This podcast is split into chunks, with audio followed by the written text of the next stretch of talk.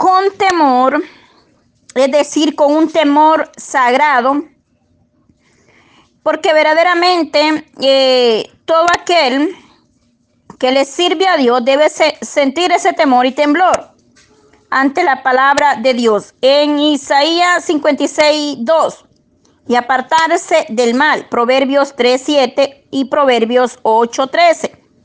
El temor del Señor no es como se define con, la, con frecuencia solo temor, sino reverente, es decir, un temor reverente con eh, referencia, sino que incluye el temor del poder de Dios, de su santidad y, de, y su justa retribución. Es decir, temor a hacer lo malo, temor a las consecuencias después de haber hecho lo malo, porque sabemos que el que mal actúa, mal le va.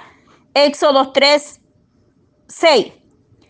La iglesia de Dios eh, tiene y debe de ser bendecida.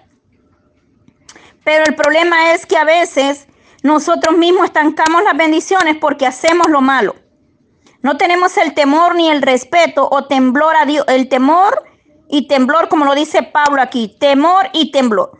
Pablo está exhortando a que eh, velen y luchen por su salvación con temor y temblor, es decir, eh, preocupados. Porque Dios es el, él le dice, porque Dios es el que en vosotros produce así el querer como el hacer, por su buena voluntad. Es que verdaderamente nosotros en nuestra propia voluntad no queremos nada bueno. La carne quiere solamente lo malo. La carne anhela los deseos del mundo, quizás aún a veces. Porque hay muchos que les cuesta dejar las cosas del mundo, la vanidad. No hay, hay muchos que no tienen temor de Dios. Pero verdaderamente nosotros como iglesia debemos luchar cada día y perseverar y preocuparnos por estar siempre en la presencia de Dios con temor y temblor, como Pablo exhorta acá a los hermanos en, en en, en Filipo. Entonces, de esa manera no es un temor destructivo el que usted va a tener, oiga bien, sino que eh, es un temor que controla y redime, que se acerca al creyente a Dios. Es decir, ese temor te aparta del mal, pero te acerca a Dios y a sus bendiciones. Es decir, a la pureza moral, a la vida y a la salvación. Salmo 5, verso 7. Salmo 85, 9. Eh, Proverbios 14, 27, ahí se nos habla más referente al tema del temor a Dios. Dice que el principio de la sabiduría es el temor a Jehová. Entonces debemos de ser temerosos de Elohim y apartados del mal. ¿Para qué? Para poder alcanzar las bendiciones que Dios tiene para cada uno de nosotros. Hacer todo sin murmuración ni y contiendas, eh, hace todo sin murmuración y sin contienda, para que seáis irreprensibles y sencillos hijos de Dios, sin mancha, en medio de una, de una generación maligna y perversa, en medio de la cual resplandecéis como luminares en el mundo, es decir, luz en medio de las tinieblas. Luminares en el mundo, es decir, una luz en, en las tinieblas. Este mundo perece, este mundo cada día va peor, pero nosotros somos esa luz que alumbra, por lo cual no dejes apagar esa luz. No dejes que, te apaguen esa luz. Es, esa luz debe de brillar, porque esa luz es Cristo Jesús en nosotros. Pero nada hagáis por contienda ni por murmuración. Hacerlo todo de buena voluntad, con humildad de corazón, sinceramente, no para exaltarnos, sino más bien para humillarnos más ante la presencia de Elohim. Dios dice en el 13, le dice, Dios es el que pone en vosotros y eh, en vosotros, Dios es el que en vosotros produce el hacer como, eh, como el hacerla por su buena voluntad, dice. Es que la gracia de Dios es obra, eh, obra en nosotros como hijos de Dios. Y Él pone en nosotros o produce el deseo y el poder para hacer la voluntad de Él. La fe y la gracia de Dios deben de estar siempre en la iglesia. Sin embargo, las obras de Dios no es eh, de imposición ni de gracia irresistible.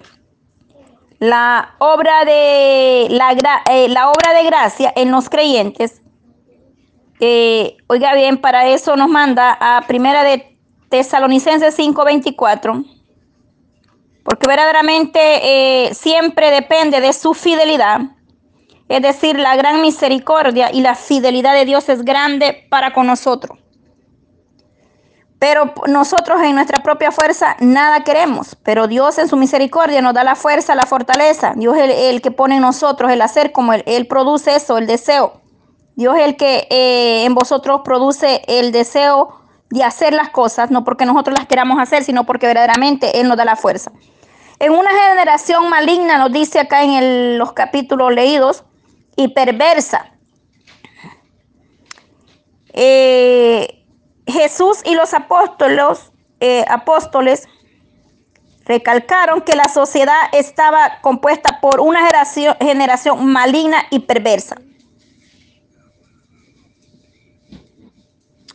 Eh, verdaderamente nos hace ver acá las condiciones que vemos en la actualidad y eso nos habla en Mateo 17, 17, Hechos 2.40, y se nos habla de una generación maligna y perversa. El mundo eh, verdaderamente gira en dirección contraria o opuesta a la verdad, porque ellos no quieren saber ni eh, acercarse a Dios. El mundo rechaza la verdad, rechaza la palabra de Dios, porque verdaderamente ellos viven en tiniebla. Pero por eso dice que nosotros somos luminares en medio de un mundo o de, de una generación maligna y perversa. Porque verdaderamente la luz de Jesucristo está en nosotros. Por eso nosotros debemos de marcar la diferencia donde quiera que vayamos, porque somos su iglesia, somos el pueblo de Dios, por lo cual nosotros debemos resplandecer. El 17, y aunque sea derramado, eh, sobre el sacrificio, dice, y aunque sea derramado en liberación sobre el sacrificio y servicio de vuestra fe. Me gozo y me regocijo con todos vosotros, y asimismo gozaos y regocijaos también vosotros conmigo. Pablo sigue recalcando y nos sigue motivando al gozo, al regocijo en la presencia de Dios. Derramado en, libera en libación, dice Pablo, de aunque sea derramado en libación sobre sacrificio. El amor y la preocupación de Pablo por los filipenses fue tal eh, que estaba dispuesto a dar la vida por ellos como si fuera una ofrenda a Dios.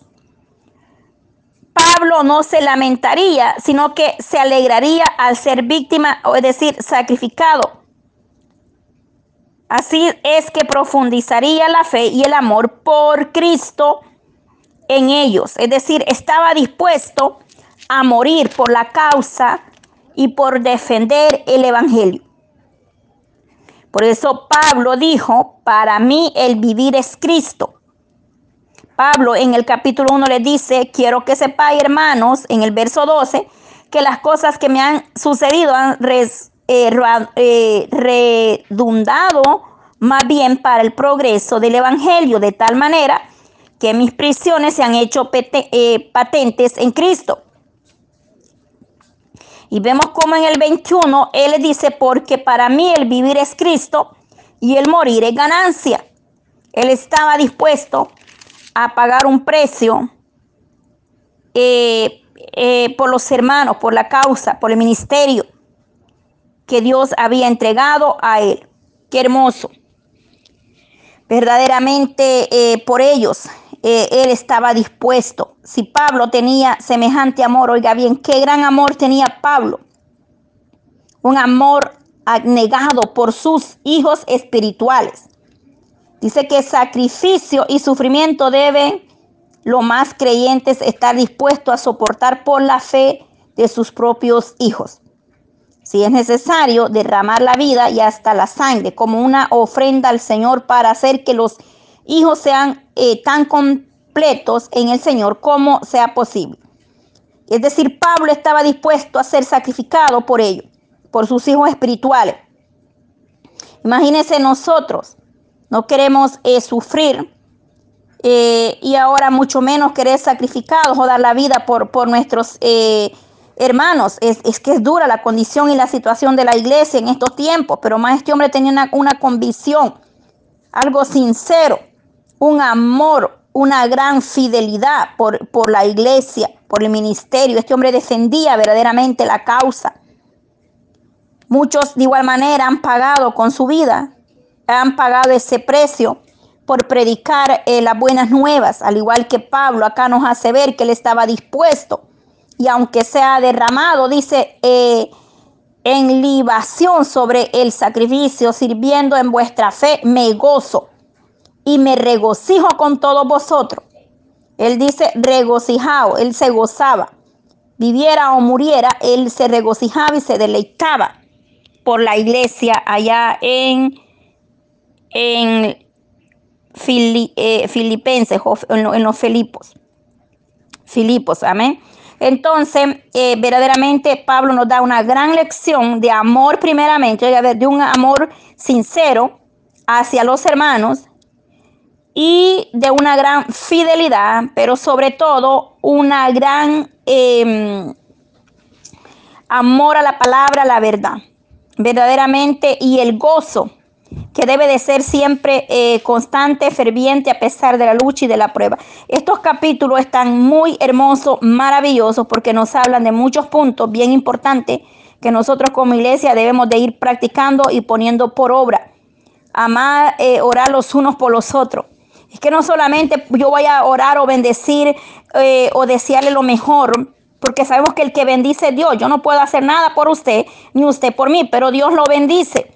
Mi anhelo es que sea bendecido y prosperado, como Pablo le dice acá en las cartas eh, eh, o en las epístolas que estamos estudiando, que sean bendecidos, que sean prosperados, que crezcan eh, cada día más en lo espiritual. De igual manera, ese anhelo es lo que yo deseo para toda la iglesia del Señor. Ahí donde hay un remanente fiel, que sea bendecido, que sea prosperado en el nombre de Jesús. Porque Dios es quien bendice, Dios es quien levanta, Dios es quien fortalece, Dios es quien salva, liberta y hace tantas cosas en nosotros. Entonces, verdaderamente, Él es el que, eh, el que obra en nosotros. Y Pablo le dice de igual manera.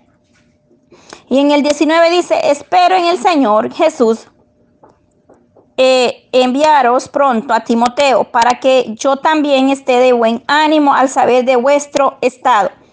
Es decir, se preocupaba por la condición o la situación como estuviera el pueblo, la iglesia.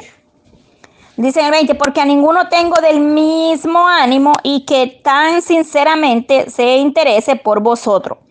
Pablo está diciendo acá que va a enviar a Timoteo, fue un buen ejemplo de lo que debe ser un ministro y misionero de Dios.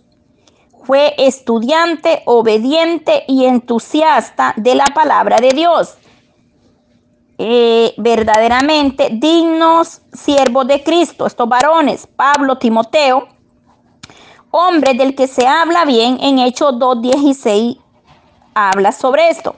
Amado y fiel, primera de Corintios 4.17. De veras preocupados por el bienestar de los demás. Pablo se preocupaba por la iglesia, por el bienestar de los hermanos. Eso lo vemos y lo confirmamos en el verso 20. De confianza, oiga bien, y dedicado a Pablo y al Evangelio, verso 22. Estoy hablando de Timoteo, dedicado a Pablo y al Evangelio, siervo de Cristo, fieles a la palabra, en el verso 22. También se nos habla en Romanos 16, 21. En el 22 dice, pero ya conocéis los méritos de él, es decir, el testimonio que como a hijo, a padre, ha servido conmigo, oiga bien, es decir, fiel con, eh, con Dios primeramente y luego con Pablo en el Evangelio, celoso de la verdad, de la santidad. Verdaderamente es grande la misericordia de los de Israel, eh, porque todos buscan lo suyo propio, no lo que es de Cristo. Pablo dice acá, porque todos buscan en el verso 2.21 hay ministros que predican enseñanza o pastorean o escriben o no por un genuino interés en, la, en llevar el mensaje de salvación, sino por sus propios deseos o méritos, intereses, o por su propia gloria, su prestigio, por ambición egoísta, en lugar de preocupar por, por, o por agradar a Dios, eh, se preocupan más bien por complacer a las personas. Aquí es, esto es bien importante. Es decir, eh, hoy en día estamos viviendo esto, esta palabra, estos versos que Pablo nos dice acá. Hoy muchos predican por diferentes razones, pero pocos se preocupan por, los, por las ovejas perdidas. Muy pocos van eh, a buscar esas ovejas perdidas que están quizás heridas, lastimadas, caídas, golpeadas. Son pocos los ministros que hacen esto. Imagínese Pablo desde la cárcel se preocupaba por los hermanos y, le deseaba eh, lo mejor, los, ah, eh, que crecieran, que estuvieran gozosos, regocijados. Hoy en día eh, muchos no van a las iglesias o no se congregan por la misma situación porque dicen el pastor no les llamó, no los fue a visitar, no los buscó, no les dio una palabra de aliento cuando la más la necesitaba. Hoy en día verdaderamente estamos viviendo tiempos donde tenemos que aprender a depender claramente. verdaderamente la iglesia siempre ha estado fundamentada y, en, la roca incomovible que es Cristo Jesús. Y debemos de seguir así fundamentados en esa roca que es Cristo Jesús. El salmista David dijo, alzaré mis ojos a los montes. ¿De dónde viene mi socorro? Dice, viene de Jehová que hizo los cielos y la tierra. Porque verdaderamente el hombre puede fallar, pero verdaderamente Dios no va a fallar. Dios siempre estará con vosotros y eres el que nos levanta en toda circunstancia y en toda situación. Pablo acá dice, muchos predican por, por diferentes razones, pero son pocos los que predican por amor y, por, por, y con humildad. Pocos son los que se preocupan por el rebaño, pocos son los que se preocupan por las almas heridas, por por las ovejas perdidas. Son pocos, pero sí hay, hay, hay, porque dice que muchos serán los llamados, pero pocos son los escogidos. Y yo sí sé, y por testimonio sé que hay siervos de Dios que buscan eh, las almas, que se preocupan por el bienestar del pueblo. Lo hay. No estamos diciendo que todos sean iguales, pero al igual hay siervos como Pablo, como Timoteo, que aman en verdad las almas, que aman al pueblo y se preocupan. Y Dios bendiga a esos hermanos.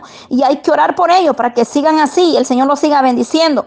El Señor los siga ayudando. El Señor siga fortaleciendo esa vida y unirnos a clamar misericordia por aquellos que se han extraviado o se han perdido o han perdido el amor por las almas o por las ovejas, por el rebaño. Recordemos que hay dos clases de pastorado, el pastor que es puesto por Dios y dice que el pastor que es asalariado, es decir, aquel que no le importa cómo ande el pueblo, cómo camine, sino que lo que a él importa es otra cosa, va poniendo la mirada en las cosas terrenales, en lo material. Pero sabemos que hay gente o iglesia o pueblo o congregaciones o ministros o siervos de Elohim que verdaderamente se ponen en el lugar de Pablo y por amor defienden la causa y defienden la justicia y la verdad.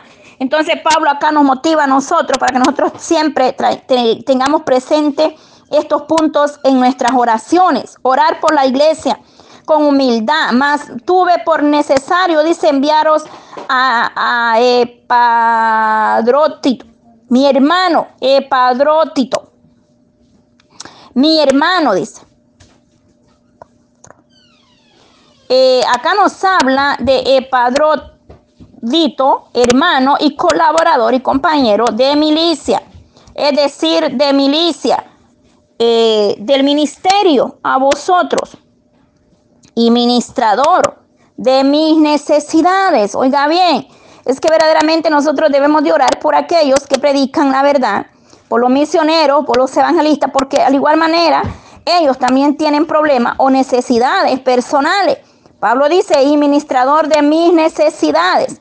¿Por qué? Porque él, eh, al igual que Pablo, la iglesia, el pastor, los líderes, los ministros, los misioneros, la iglesia, el pueblo, tienen necesidades en las cuales solamente el Señor las puede suplir y, ayudar y bendecir en todo momento. Pero todos tenemos necesidades, no solamente porque eh, yo le esté hablando la palabra, quizá yo no tenga problemas. Todos tenemos problemas, todos tenemos luchas, todos tenemos necesidades, diferentes necesidades, sí. Pero siempre hay, un, hay pruebas, hay luchas, ya estamos estudiando las afrentas que Pablo tenía que pasar, la persecución que Pablo tenía que enfrentar a un estado de llegar a estar en la cárcel. Eh, ¿Por qué? Por predicar, por defender el ministerio, por defender la verdad. Entonces, de igual manera, el pueblo de Dios pasa dificultades, luchas, pero Elohim de Israel permanece fiel. Eh, eh, dice, pues en verdad estuvo eh, enfermo a punto de morir, mas Dios había tenido misericordia de él y no solo de él, sino de mí, dice Pablo. Es decir, la misericordia de Dios es grande. Quizás podamos estar enfrentando un momento de dolor, de, de tristeza, de enfermedad. Pero que estas palabras nos confortan a nosotros cuando vemos cómo acá el Señor obraba en la vida de estos varones, de igual manera obrará en nosotros, somos su pueblo. y dice el cual había tenido Dios misericordia. En el 27, pues en verdad estuvo enfermo, a punto de morir, pero Dios tuvo misericordia de él y no solamente de él, sino también de mí, para que yo no tuviera tristeza sobre tristeza. Es decir, el Señor lo confortaba, el Señor lo alentaba. De igual manera, Él alienta, confortará nuestra alma, nos guiará por senda de justicia, por amor de su nombre. Así que eh, y dice, así que le envío mm, con mayor solicitud para que al verle de nuevo os gocé y os esté con menos tristeza. Es decir, él se entristecía. Es como cuando alguien se va del camino del Señor. Nosotros nos entra una gran tristeza ver aquella alma que un día predicaba, servía el ojillo y no está. Pero más nosotros debemos de orar misericordia para que los Elohim alcance esa vida y vuelvan al rebaño, vuelvan al redil, vuelvan a la presencia del Dios eterno. Entonces dice, recibirle pues en el Señor todo con eh, todo, vuelve otra vez y recalca y habla sobre el gozo y tenerle en estima eh, a los que son como a los que son como él. Es que verdaderamente debemos de estimar, valorar y amar y orar por los misioneros, por los evangelistas, los maestros, los que hablan la verdad, los que llevan el mensaje de salvación, porque por la obra de Cristo estuvo próximo a la muerte. Oiga bien, por la obra de Cristo, meditemos. ¿Por quién? Por la obra de Cristo estuvo próximo a la muerte, exponiendo su vida para suplir lo que faltaba en, en vuestro servicio por mí. Estaban dispuestos a dar su vida el uno por el otro, o los unos por los otros, en aquellos tiempos. Hoy, hoy de igual manera muchos pagan un precio por llevar el mensaje de salvación a lugares donde no es permitido llevarlo. Pero no muchos están dispuestos a dar su vida por la verdad, por la causa del Evangelio. Son muy pocos verdaderamente los hombres que están dispuestos a hablar o a, poner en práctica en las condiciones que Pablo acá nos describe eh, y, y, el testimonio que nos da de Timoteo y de Epadrodito, oiga bien. Epafrodito. Quizás no pueda pronunciar bien este nombre, pero bueno, hacemos lo mejor que se puede. Pero, eh, eh, ¿por qué? Porque no son nombres quizás muy comunes, pero están. Y se está dando y hablando sobre el, lo que estaban dispuestos a dar su vida por causa de la verdad, de la justicia, por amor a, a los hermanos, oiga bien. Entonces, verdaderamente estos versos están muy maravillosos. Yo aprendo, yo me deleito porque son cosas que a veces eh, uno puede estar pasando cualquier situación, pero cuando tú abres la palabra, escudriñas, estudia, la palabra te conforta, la palabra te, te, da una esperanza, te da un gozo, porque yo me gozo de ver cómo el Eterno se glorificaba en estos ministerios, en estos hombres. Eh, también no solamente en los hombres, vemos lo, la, eh, Ruth, Noemí, eh, Débora y otras, otras mujeres más que, que, hay que en la palabra de Dios, que el Señor se glorificó. Vemos el gran testimonio o la obra que Dios hizo en Ana cuando clamaba para tener un bebé y el Señor le respondió. Entonces vemos que el poder de Dios no hace excepción de personas, que Dios es maravilloso. Cuando uno tiene un corazón dispuesto a, a buscar la misericordia de Dios, Dios siempre va a obrar en nosotros. Entonces yo le animo y le motivo a siempre tomar un, un tiempo para escudriñar la palabra. Verdaderamente a mí esta palabra me conforta, me alienta, me da esperanza. Porque yo digo, para Dios no hay nada imposible. Cuando el enemigo quiere poner una duda, recuerdo lo que he leído y digo, pero leí esto. Y si el Señor lo hizo con ellos o con ellas, lo hará conmigo, porque yo también he creído en el Dios eterno, en el Ojín de Israel. en el poderoso de Israel, aquel que hace maravillas. Entonces, verdaderamente la palabra de Dios es grande, es maravillosa. Vamos a estudiar estos cuatro capítulos esta semana. ¿Por qué una semana? Son solamente cuatro capítulos, pero lo que queremos es entender estos cuatro capítulos. Ya leímos lo que es lo que fue Gálatas, eh, Efesios, palabras maravillosas también de Pablo. Eh, desde sus prisiones, él escribe estas cartas y verdaderamente eh, me han en lo espiritual me han sido de gran bendición, me han confortado muchísimo, han fortalecido mi fe en estos tiempos que estamos viviendo. ¿Qué es lo que nosotros como iglesia necesitamos? Armarnos con armadura, llenarnos de la palabra de Elohim de Israel para estar fortalecidos en estos días, porque verdaderamente necesitamos la fortaleza de Dios en nosotros. Así es que gracias a Dios, porque Dios es bueno. Si usted llegó hasta esta segunda parte del, del capítulo de Filipenses, pues que Dios le guarde, Dios le bendiga, compártalo para bendición de otro, para que otro pueda ser eh, fortalecido a través de esta palabra, porque verdaderamente la palabra nos, nos, fortalece, nos da esperanza, porque eh, sabemos que el Dios de Israel es maravilloso.